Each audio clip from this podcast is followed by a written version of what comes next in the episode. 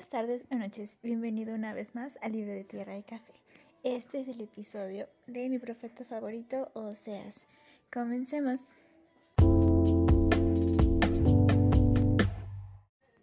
El profeta Oseas vivía en, en Herán durante el reinado del rey Jeroboam. O sea, era una época muy turbia para el pueblo, era de división, era de eh, se tornaban de nuevo hacia los dioses, pero muy, muy, muy, muy fuertemente.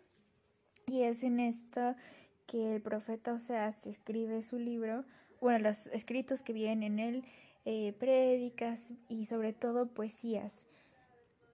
Pero especialmente vemos que maneja el pacto, la alianza, el exilio, el cautiverio, el día del Señor, como remembranzas de los otros libros y también como renovando eso que ya sabemos y dando la esperanza del día del Señor, que también eh, da la promesa mesiánica y de la restauración de Israel. Entonces es un libro que toca los cinco temas y lo hace de una manera muy hermosa, ya que pues la mayoría son poesías, pero son parábolas también las que usa, son eh, simbologías y todo esto.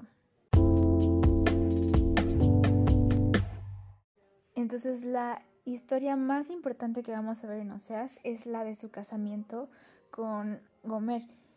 Eh, vamos a ver que se casan, tienen tres hijos, que ella era una mujer adúltera y vemos que este es un simbolismo profético de, relación, de la relación de Dios con Israel.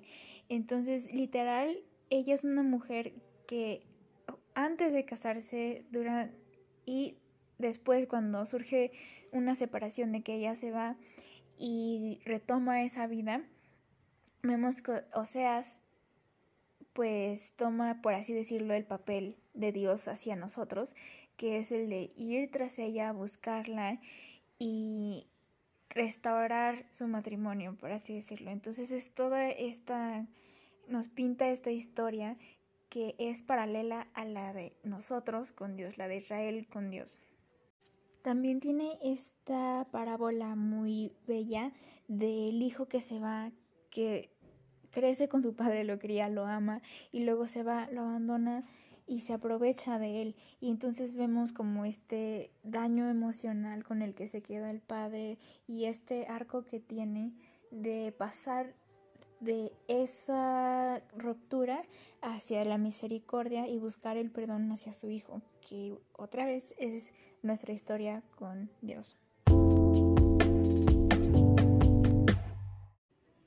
Y entonces después eh, va hacia el llamamiento al arrepentimiento que, al que Dios siempre nos está llamando y llama a Israel. Y como esto Dios dice que requerirá un acto de gracia y poder sanador de parte de Dios para como sanear ese quebrantamiento y el egoísmo natural que hay en el corazón humano. Y bueno, para que esto pueda recibir, para que nosotros podamos recibir su amor y amarlo a Él de vuelta.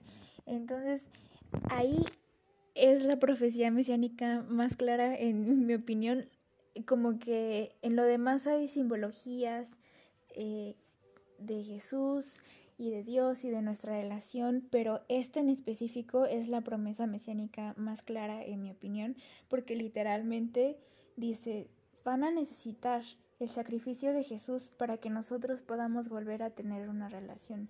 Y eh, así va a ser. Entonces ahí cuando hace la promesa de Jesús. Y bueno, ya por último, de nuevo me encanta este libro porque viene muy, muy claramente, o para mí, el mensaje de Dios que siempre, o sea, de la Biblia entera, que es esta restauración de nuestra relación con Él y cómo su objetivo es literalmente lograr este encuentro eh, personal, este encuentro íntimo, este intentar y intentar, intentar y hasta lograr, pues sí. Por supuesto con el propósito final de sanar y salvar a su pueblo, a todos nosotros. Y como también vemos un poquito en esta transformación de la esposa de Oseas eh, la esperanza de nuestra transformación hacia ser más como Jesús.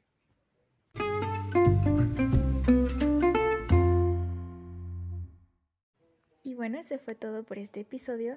Le deseo muy feliz resto de su semana. Nos vemos a la próxima. Bye.